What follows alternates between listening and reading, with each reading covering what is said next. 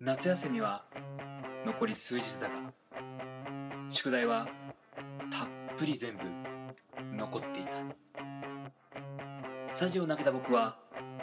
家族に頼み込み手伝ってもらうことにした算数ドリルは父漢字の書き取りは母社会の問題集は兄そして僕は自由研究だ小1時間悩み一つの題材が頭に浮かぶズバリカブトムシ対クワガタ最強の座をかけた頂上決戦僕は厚紙で土俵を作り2匹を向かい合わすと互いに闘志むき出しで威嚇し合ったそして第1ラウンドのゴングが鳴るや否や激しい応酬が繰り広げられた最初はカブトムシの怒涛の攻撃が続きこのまま勝負が決まるかと思われたがクワガタも調子を取り戻し角を巧みに避け得意の挟み技で追い詰めるだがさすがのカブトムシ角に宿る根性は伊達じゃない一瞬の隙を突き角でクワガタを手に放り投げ試合をイーブンに戻す一歩も吹かない2匹が眩しかったそして迎えた70ラウンド今までと打って変わり両者一歩も動かない固唾を飲んで見守る僕そして2匹は同時に動くが角とハサミの矛先はこの僕だった角が僕のおでこを突きハサミが鼻をつまみ上げる僕がたまらず激痛でのたうち回っている間に2匹は網戸へ突進した角が風穴を開け待っていましたとハサミが風穴を切り広げる互いを知り尽くした見事な連携プレーだそして瞬く間に2匹は大空へかけていったきっと彼らの戦いに僕は邪魔だったのだろう僕は放心したように網戸に開いた大きい穴を眺めていたそして僕は一つ決心すると家族みんなに謝り解いてもらった答えを全部消し宿題をまた一から始めた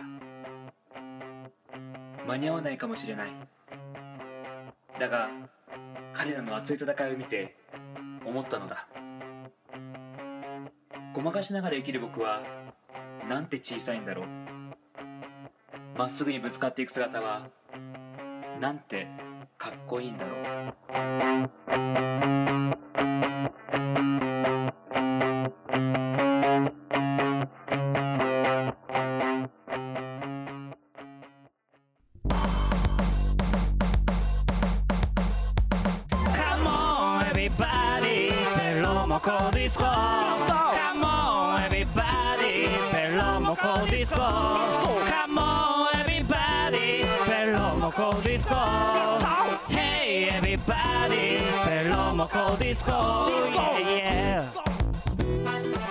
さあ始まりました第70回ベロモコディスコのお時間ですこの番組は毎週木曜夜9時に配信される30分間の音楽バラエティ番組、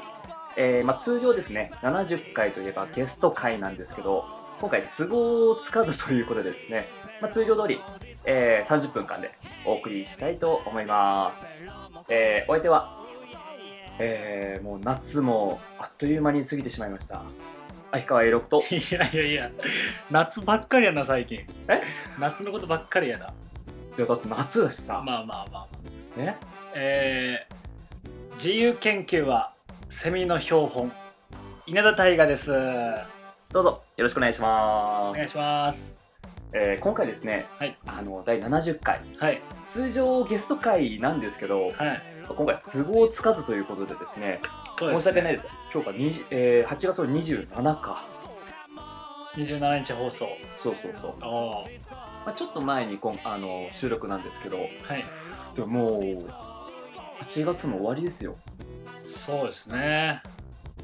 ついこの間まであ夏始まったやったみたいな感じでさそうですねこう言ってたのにうあもうなんかちょっと終わりに入っとるじゃんみたいん、うん、夏の終わりって切ないよねなめっちゃ好きだけど、この気温の変わり目がねうんだん、ちょっとね金木犀の匂いがするというかあ秋の匂いがしてくるというかああれもあれでまたいいんだけどねすっげえもう秋はもう本当に大好きな季節だからねうんまたこの切り替わりがいいんですようん実際になんかこの実感するのって多分9月の中頃だと思うんですけどそうねうんまだ最後のですねこうらあの夏のそうですね今週今週のテーマは何ですかもう今週はもうね多分夏トークが多分もう今回の放送以降多分ぱったりなくなるから、ななんすかなんすかえー夏のね夏をテーマにしたトークっていうのが多分これ以降なくなるからあそうなのそうそうそうそう予定としてはねああ季節感あふれるラジオなんですねそうそう季節を大事にする男ですからあだからもう今週もう夏のことに話し夏のことでこうなんだろうまだ語り尽くしてないところがあったら、はい今日思う存分あそうですね話していただきたいと思います。まあ、今年の夏なんだけど、うんそれ漫画ばっか読んでたわ。えー、あなんかネットカフェにそうそうそう12時間入ってたらしいねいやもう12時間どころじゃないよ。あそうなんだあのー主に読んでたのがあの藤田和弘さんですね。主にサンデー、あの週刊サンデーでね、連載している人で、まあ、ずずっと昔からいる人で、うんあの牛音虎とかね、うんからくりサーカス、月光城、あーなんか聞いたことあるね聞いたことあるでしょうんいやもうそ その人のその3つさ、どれもね30巻ちょっとぐらいあるんだけどうん、全部読んだかあ全部読んだら,、うん、だから100巻ぐらい、何時間ぐらい入っただからどれぐらいだろうね1巻あたり多分30分もかからないぐらいなのかなでもそれで単純計算で、まあ、50時間、ま一巻30分あ、1巻30分って計算してあー何回ぐらい行ったんだよネットカフェああどれなんかまあ3時間とか6時間とかもうそれこそ12時間とかこうまちまちで行ったから、あー回数こそあれだけどでもなんか2週12週間ぐらい1週間ちょっとぐらいであもうずーっと飲んでたードリンクバー次に行ってあほとんど行ってなあそうなんだいもう1回ぐらいしか行かない本当にでも漫画をこう抱えて部屋に持ってってでもなんかそれをさあんまり抱えていくのもねなんて言うんだろう、うんこの他に読みたい人がやっぱいるかもしれないから、ああそまあ、う大体あの持っていくの5巻ぐらいしか持っていかないあだからずーっとこう往復っていうかあその時にドリンクも飲み継げばいいじゃんいやもうね気になってさ続きがねそうそうそうあもう続きは気になってー漫画とか俺読まんからな全然なんかそうだねあんまり読んでるイメージないわどんな感じの内容なんですか牛音虎とかからくりサーカスとかって大ちゃんが好きだよ確かないちゃん多分この3つ多分どれも好きだと思うええっ、とね、まあ、牛尾と虎がなんだろうもうほぼデビュー作みたいな感じなんだけどーその藤田先生のそうそうそう、まあ、妖怪がテーマなんだけどねその自分家の蔵にある、うんあの蔵にこう封印されているうん妖怪とその妖怪を封印してる槍がある獣の槍っていうあでその槍を、まあ、こう抜いたことから、うんその妖怪退治というかねーあそれにこう妖怪退治のこうなんていうかこうとその封印されてた、えー化け物というか、うん妖怪と一緒にまあ妖怪退治をしていくっていうのはまあ簡単なお話なんだけど、うんどんどんねこうやっぱスケールがでかくなっていくっていうかねあの人の作品の特徴としてえ最ー、終的に牛尾ってなんだあ牛尾はその槍を抜いたその少年の名前牛尾ととトラっていう妖怪ああトラは妖怪なんだそうそうトラっていう妖怪、えこのなんか虎の虎の虎みたいな格好をしてるー、うーん妖怪だからまあ虎っていうふうにこう名付けられてなるほどねその牛尾と虎がまあなんでこう、まあ、なんか相棒じゃないみたいな、まあ、そのお互いなんていうんだもう喧嘩しながらもそうやって妖怪をやっつけていくっていうねえトラは妖怪なんじゃないのこれは妖怪そうそうでも味方なんだそうだねあのーすごい喧嘩してるんよ最初は、うんだけどその封印してた槍にすごい弱いのその虎はだからその本当はその人間を食べたいんだけど、うんその槍があるから食べれないみたいなああ牛尾が持ってんだそうそう後ろがそれをずっと持ってるからあ食べれないみたいな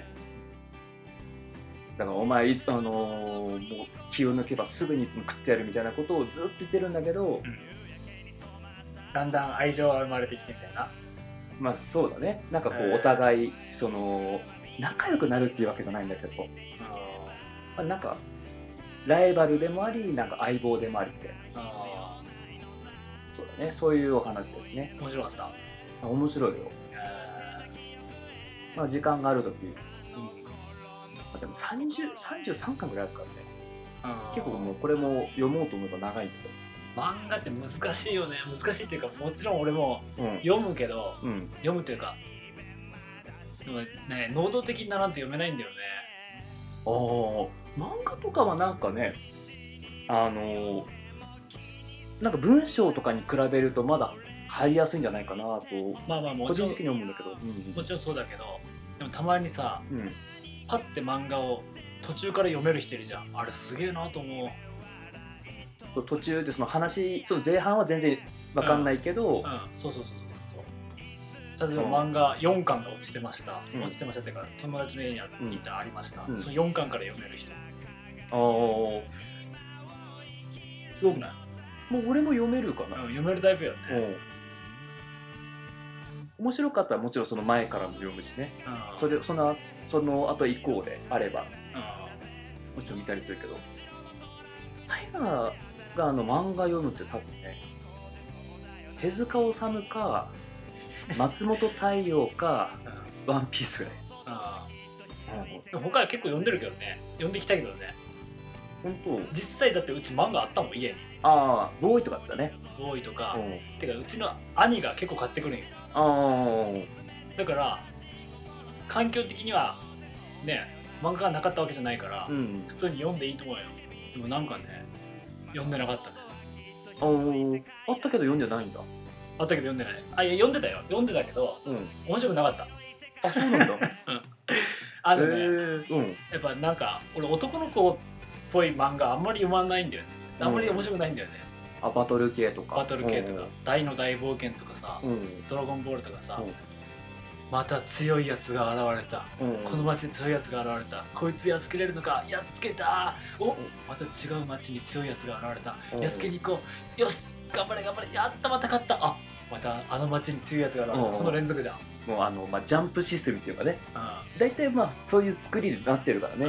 んいやもうええわもう強いやつええわってなってたもん、おーなるほど、その技技がかっこいいとかもうもうどうでもやもん俺うん、 まあね、まあ、あの前からそういう話は聞いてたけどねこうウルトラマンとかさ仮面ライダーとかそういうのにねそうそうそうそうでも男の子だからちうんっちゃい頃になんか人形とか買ってもらうじゃんね、んそしたらねこう兄と人形を買ってもらって、うんそしたら「おいタイガー戦わせようぜ」って言われて、うんバンバンバンバン人形ぶつけ合って戦わせるんだけど、そこで何がおもろいねんとか思ってうん俺やってたんだけど、うん絶対俺負けんといかん し最後そうかそうかうまあ俺勝ち勝つ喜びも全然わからんけどさ、んうんま、負けるの方がもっと問題じゃん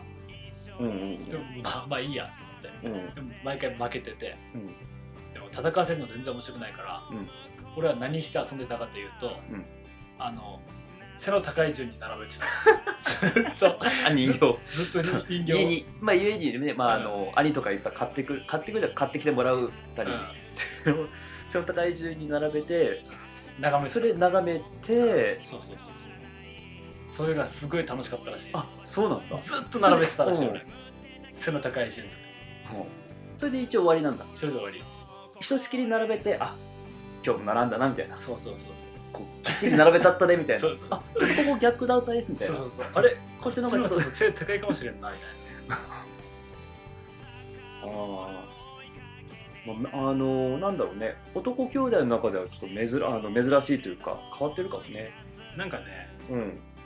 あのそういう強い弱いっていうのが別にあんまり興味なかってうん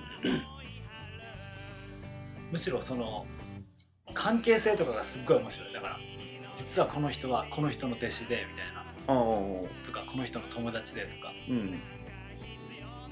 それこそ「ドラゴンボール」でいうところ面白いなとか思えるところってうん亀仙人と鶴仙人が実は兄弟だったとかああああいうのすっげえ面 白いじゃんうわそうなんだああだからなんかこの戦い方似てるんだとかうんああいうのがすっげえ好きなよわかるうんまあまあ言わんとすることはわかる、うんうんバトルとかよりもそうそうそそううそういうなんか実はうん裏でこうなってたみたいなうん、そうそうそうそっちの方にこう行っちゃうんだねそうそうそうこなんか興味がねあああそういえばさうんあのー今年の夏、俺は漫画を読み漁る一方、あのー大河はねこう映画を結構見たって言うじゃないですか、映画見た何本ぐらい見たの結構見たなでもちょっとねいいのがあってうん「みそのユニバース」っていう映画みそのみそのみそのって、うん大阪にあるホテルなのかなあみそのさんみその美しいそのえっ、と味のそのああみそのなんだユニバース、あの何美女コンクール美女コンテストみたいな、いやいなんとやかユユニニババーーススっってていうのはライブハウスの名前なのあ本当にあんのかなそうなんだおーでもライブハウスなんだみそのユニバースっていううんうんそうそう記憶喪失になった男の子がうん、めっちゃ歌うまい男の子なんだ高校生とかお男あ男がうん多分同い年ぐらいうん、はいそれが渋谷すばるジャニーズのはいはいはいはいはいあの人めっちゃ歌うまいんようーんその人が歌うんよ、うんあの本当にうんへそれがねめっちゃかっこいいよねえ二階堂ふみとか出てておお二階堂ふみ確か好きって言ってあーそれがすっごいいいよたようーん映画もさ結構その音楽とセットになってる映画って結構多いじゃんうんちょっと前だとなんなんだろうななんかスイングガールズみたいなさあそのーリンダリンダリンダとかねそうそうそうそうそうそう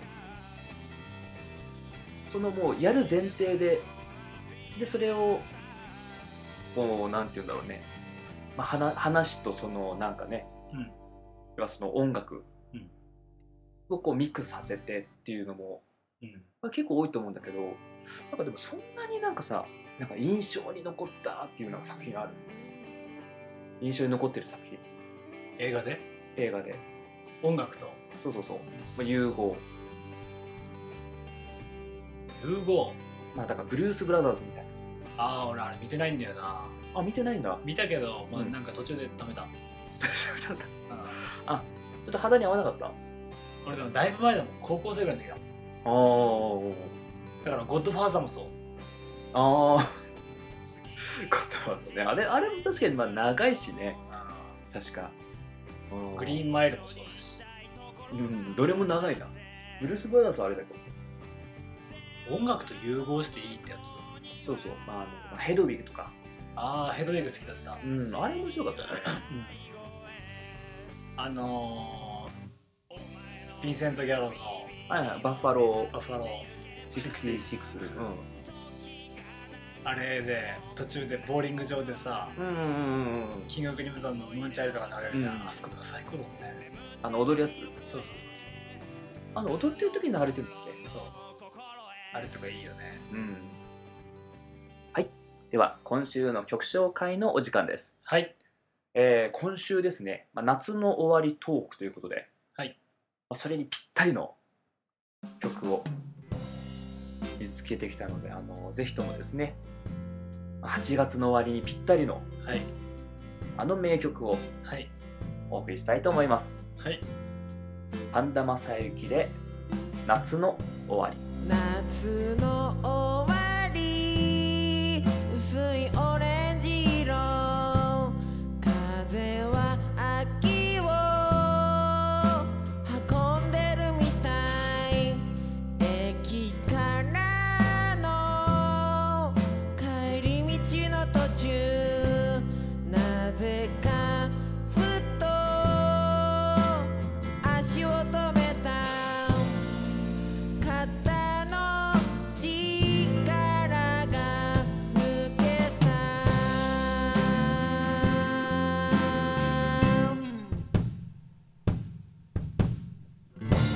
知ってはいたけど知らなかったみたいだ空がこんなに青いってこと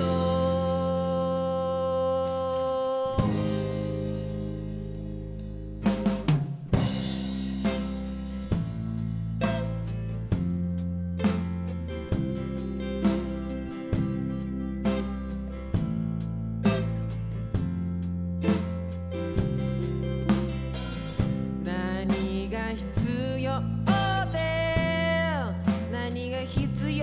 ゃないかは生きていれば見えてくるもの幸せって人近すぎて見えにくいものなんだろうなお送りいたしましたのは神田正幸で夏の終わりでした正はい直結構久しぶりに聞いたんだけどさはいやっぱめっちゃいい曲だね、いい曲うんここれ未発表でしょれ未発表かまあこんないい曲だからねぜひあの本当にあの皆さんにこう未発表ならなんかなおさらこうなんだろうねうん伝えたいそうですねこんないい曲があるんだっていうのをねやっぱね、やっぱ伝えたいと思いますしやっぱベロムコディスコってやっぱそういう場所でもですねありたいなとはい思うところなので、はいまあ、あの未発表だろうがなんだろうが、はいどんどん、えー、こんな感じですねえあのどんどん、えーこれからもですねはいこう発信していきたいと思いますので、そうですねはい、皆さんよろしくお願いします本当に夏の終わりっていいよねうん夏の終わりにちなんだエピソードがあるえー、っと夏の終わりにちなんだエピソードうんなんかあるかなでもあの言われてるのは夏に付き合うより冬に付き合った方が長続きするらしいねあそれ聞いたことある俺も、ねうん、なんだろうねなんか夏ってやっぱそうイベントごととかもやっぱ多いしあーなんだろうなんかこうフットワークやっぱ軽くなるらしいねノリで付き合ってしまうそっうてこそとうそうそうそそうそんなことないよね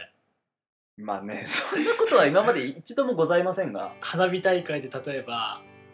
うんあでも機械的にはさチャンスではあるよね花火大会とかさ、まあ、夏祭りうんそこ海行でくとかうんすごい綺麗可愛いと見えてまやかしで見えてしまって付き合うってことあいやまやかしとまで言わないけど、うんその帰り際にさなんかねすごいいい雰囲気のままあー来年も一緒に見たいなみたいな花火を一緒に見たいなみたいないやそこまでこう遠回しに言わなくてもさねなんかこういい感じになってていや付き合おうぜみたいなさ海に行ってねそうそうそう開放的になって、うん海の家で出会うみたいなあ海の家で出会うあなるほどねねありそうじゃないなんかまああれそうだビーチボーイズとかそんな感じでしょうん確かあドのラマ何の、ちょりまちと竹野内豊のうん、確か知らんけどあれね俺もね小学生結構なんだっけ中頃ぐらいだっけうんあったのそうだっけうちの姉ちゃん見てたんだよああのね竹野内豊がすごいその時大好きでああ最終回に2人がなんかね軽トラに乗ってるのだけ覚えてるあああ稲森泉といやなんかね2人広末いやいやその男2人でああ男2人でなんかそこら辺の中古中古車のあの販売でなんか5万ぐらいで買った軽トラにそのまま乗っていくみたいなあなんかそんな終わりだった気がするんだけどあでも夏か、夏といえばうん、俺いろんなとこ行ったなそうだね昔からさ中学校の時ぐらいからさあタイガーもうやっぱ夏休みってなると、ーうんあのやっぱ天然木関係とかさうんでなんかいろいろ行ったりとかうんなんか高校とかでもさなんかやっぱ行ってたよねよくライブとかのそうそう屋久島行ったりねうんうんうん夏の終わりになるとね俺よく思うのがうんあのー、幼なじみがね一斉の幼なじみが欲しかったなと思うねなんでなんで夏休みにプール行こうぜとかさあのなんだ一緒にこう遊びあの自由研究しよう自由研究しにしようぜとかさうん冒険しようぜみたいな、うそういうあの一斉の友達が欲しかった いやなんでだってそんな冒険少女なんか行かないんじゃない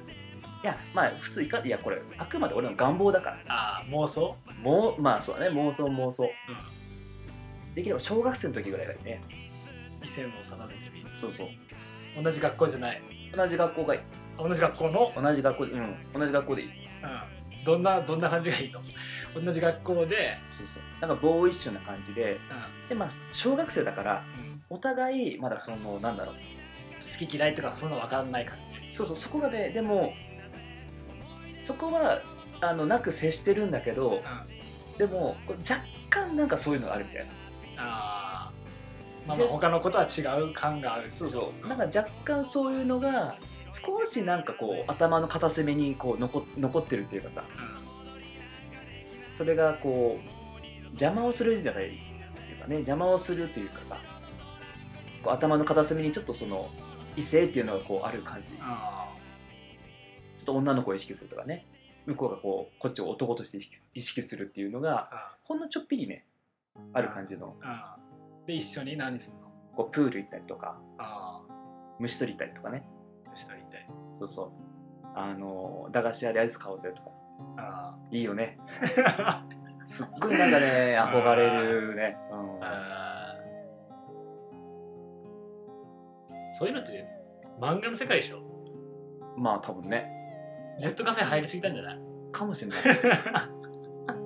飲んだ後に食べるラーメンみたいなそんな風になりたいな君にとって退屈な夜自転車こいで遠くまで行こうと思い立ったんだかっこよくなりたくなくてもいいと言ってベロを出した君の顔を見てなんかちょっと安心したラジオ番組をやるなんて思わなかったラジオで喋るなんて考えもしなかったラジオ番組をやるなんて思わなかったラジオで喋るなんて考えもしなかった